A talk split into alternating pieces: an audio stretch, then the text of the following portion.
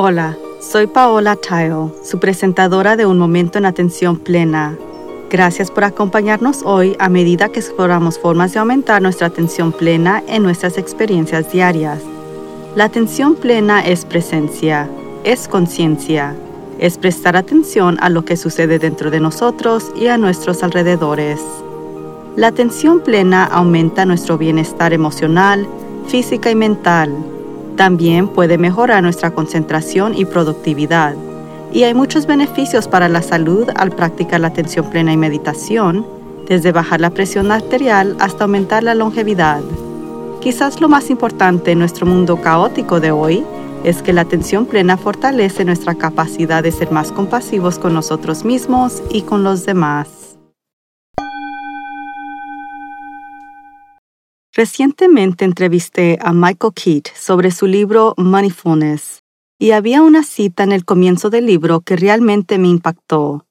El experto en liderazgo John C. Maxwell dijo, Cuando se trata de dinero no se puede ganar. Si te enfocas en lograrlo, eres materialista. Si intenta pero no ganas dinero, eres un perdedor. Si haces mucho y lo conservas, eres un avaro. Si lo haces y lo gastas, eres un derrochador. Si no te importa hacerlo, eres poco ambicioso. Si ganas mucho y todavía lo tienes cuando mueres, eres un tonto por tratar de llevarlo contigo.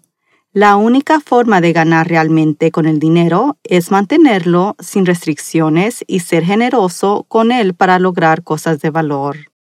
También participé recientemente en una reunión con compañeros facilitadores de meditación de atención plena donde nos hicieron una pregunta desafiante.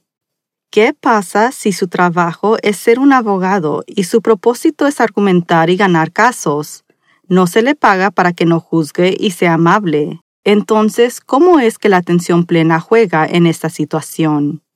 Lo que estos dos incidentes me trajeron a la mente fue lo confundidos que estamos acerca del dinero, las carreras y el éxito. En algún momento parece que decidimos que no podemos ser una buena persona y seguir disfrutando de la riqueza material. Si observa las estadísticas, los maestros, enfermeras, cuidadores y los empleados sin fines de lucro se les paga menos que a sus contrapartes en el mundo corporativo. Los mismos servicios que brindan el apoyo que tanto necesita la sociedad son los más devaluados cuando vienen a su sueldo. La expectativa es que la riqueza no coincide con las buenas intenciones. Eso me hizo preguntarme, dado que la atención plena se basa en las tradiciones budistas, ¿cuál es la actitud sobre el dinero en la práctica del budismo? Resulta que poseer riqueza no se ve como un problema para los budistas, pero creen que puede causar dukkha si es el enfoque de la codicia y se gana a través de la explotación. Dukkha es una palabra pali que se traduce con mayor frecuencia como dolor, sufrimiento, estrés o enfermedad. En caso de que no esté familiarizado, el Buda era un príncipe rico que vivía una vida de gran lujo, antes de unirse a los ascetas y experimentar la extrema negación y la pobreza, incluso hasta el punto de inanición. Él se dio cuenta de que ninguno de estos estados funcionaba para él y desarrolló el camino medio, viviendo entre la negación y la autoindulgencia. El budismo enseña que este camino medio o moderación podría reducir la desigualdad económica que existe a nivel mundial y evitar los problemas de la pobreza. Pero en cuanto a la riqueza en sí, no se trata de cuánto posee, sino cómo lo hizo y qué hace con él. La riqueza es vista como una gran oportunidad para la generosidad en el budismo, que beneficia tanto al que recibe como al que da. Esto se conoce como acción intencional o karma. Piensen cómo se siente con respecto al dinero en general. Hay mucha gente que no le gusta hacer eso. Dinero, si tiene muy poco, gana demasiado o teme perderlo, genera más estrés para personas que casi cualquier otro factor vital. Eso lleva a muchos a simplemente evitar enfocarse en eso. Si somos pobres, juzgamos duramente a los ricos, y si somos ricos, juzgamos duramente a los pobres. Como nos hemos movido de ser ciudadanos de países a consumidores en países, parece que hemos cambiado más a gastar dinero que a ahorrarlo. Las estadísticas son bastante impactantes en los Estados Unidos cuando llega a las cuentas de ahorro y jubilación, y la deuda nunca ha sido mayor. En las sociedades capitalistas todo está a la venta, desde nuestra información personal hasta miles de millones de productos, a una marca de lujo hasta un órgano humano o una foto de una obra de arte. Y como discutí recientemente en un podcast sobre el éxito, muchas personas identifican el éxito en función del dinero. Mientras tengo que aceptar que así es simplemente como funciona el capitalismo, plantea cuestiones importantes sobre nuestras propias identidades, estilo de vida y comportamientos, y por supuesto, cómo podemos permanecer presentes en la atención plena en tal mundo materialista. El hecho interesante sobre el dinero es que en realidad no tiene valor real por sí mismo. Es un acuerdo sin hablar que todos simplemente aceptamos. Con todo el alboroto sobre la criptomoneda, que no es real porque no hay intercambio de dinero físico, de hecho, esos billetes de papel que intercambiamos también no tienen nada que los respalde. No tenemos billones de dólares en ligotes de oro en una bodega en algún lugar que equivalga a la cantidad de moneda que se cambia cada segundo de cada día. La regla de oro fue abandonada por los Estados Unidos en el año 1963. Ahora el dinero es simplemente papel imprimido y punto. Entonces, el valor del dinero está realmente en lo que se puede usar y en nuestras intenciones éticas y morales en cómo lo hacemos. Pero ahí es donde entra todo el juicio, porque las intenciones, la ética y la moral son completamente subjetivas. Esto vuelve a la pregunta del desafío de la atención plena, lo que implica que un abogado no puede ser consciente de cómo él o ella se gana la vida. Pero no creo que eso sea cierto. Mi respuesta fue que un abogado podría practicar la atención plena al estar al tanto de lo que sucede en la sala del tribunal, activamente escuchando lo que se dice, siendo compasivo con el cliente y defendiendo a alguien que podría haber sido tratado injustamente. Por supuesto, hay abogados autoindulgentes también, al igual que con cualquier tipo de trabajo y carrera. El punto es, sin embargo, que cada uno de nosotros necesita decidir por nosotros mismos lo que valoramos tanto en la obtención de dinero como en el gasto del mismo. Suena bastante simple, pero en realidad no es fácil.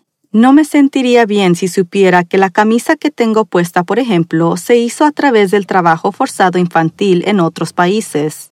Pero la mayoría del tiempo no sabemos de dónde vienen nuestras cosas o quién las hizo. E incluso si lo hiciéramos por lo general, no conocemos la historia de las personas que fabrican cosas o brindan servicios. Si juzgo a la persona que estafa, que llama constantemente y sigue desperdiciando mi tiempo y energía, como si fuera inmoral al ganarse la vida de esa manera, estoy asumiendo que sé que esta persona está tratando intencionalmente de causar daño. Pero, ¿y si es el único trabajo que esta persona podría encontrar y lo necesita para alimentar a su familia? Esto claramente nos proporciona con una excelente oportunidad para practicar el no juzgar y fortalecer nuestras habilidades de atención plena. Las definiciones de materialismo son la tendencia de considerar las posesiones materiales y comodidad física como más importante que los valores espirituales y la filosofía de que nada existe excepto la materia y sus movimientos y modificaciones. Yo no creo en ninguno de los dos pero eso no significa que no disfruto de las cosas materiales.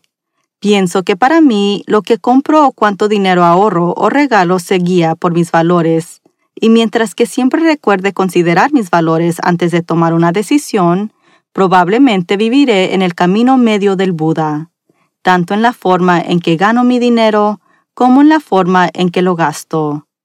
Eso incluye tanto mi negocio como mi vida personal y acabo de tener un dilema de este tipo la semana pasada.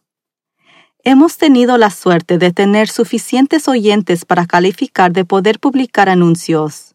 Solo esa frase me perturba, pero una vez más vivimos en una sociedad capitalista y cuesta dinero producir el podcast, por lo que cualquier buen empresario aprovecharía generar al menos un poco de ingresos para compensar los costos. No soy fanática de los anuncios en ningún modo, Así que fue algo que propuse por mucho tiempo, pero finalmente me rindió. La forma más común en que la publicidad funciona con los podcasts es que la plataforma antifriona incluye anuncios en función de los criterios de categoría que les proporcione, como la salud y programas de ejercicio, educación y temas similares en nuestro caso. A medida que voy descubriendo de la manera difícil lo que se considera bajo estas categorías difiere de mis definiciones y cometen errores. Hemos tenido un anuncio de agrandamiento del pene, un anuncio de cerveza y más recientemente un anuncio de la Lotería de Colorado que cayó en el programa por error. Como si los anuncios disruptivos no fueran lo suficientemente malos, proporcionar productos que son completamente fuera de alineación con la atención plena es muy muy molesto. Así que tuve que hacer una decisión difícil y eliminé los anuncios. Este es un ejemplo de tomar decisiones cuando se trata de dinero y atención plena. Sí, yo necesito los ingresos, pero no estoy dispuesta a renunciar a la integridad del mensaje de la atención plena o básicamente venderme solo para ganar dinero. Reconozco que también tengo el privilegio de poder tomar esa decisión, porque no todos pueden. Buscaré otras opciones o oportunidades, pero mientras tanto solo tengo que conformarme. Sé que a usted tampoco le gustan los anuncios y le agradezco de antemano su paciencia, ya que hay algunos problemas contractuales involucrados aquí, por lo que puede llevar un tiempo, pero los anuncios se detendrán pronto. Siempre hay una compensación para todos nosotros. Cuando como país decidimos parar todas las importaciones de petróleo de Rusia por su ataque a Ucrania, Muchos ciudadanos estadounidenses aplaudieron la decisión. Ahora que la gasolina cuesta 6 dólares y 12 centavos el galón aquí en California, sospecho que algunas personas están reconsiderando sus valores. Cuando exigimos alta calidad a un precio razonable, normalmente no gastamos mucho tiempo preocupándonos de cómo se logró eso, hasta que millones de estantes de fórmula para bebés están vacíos.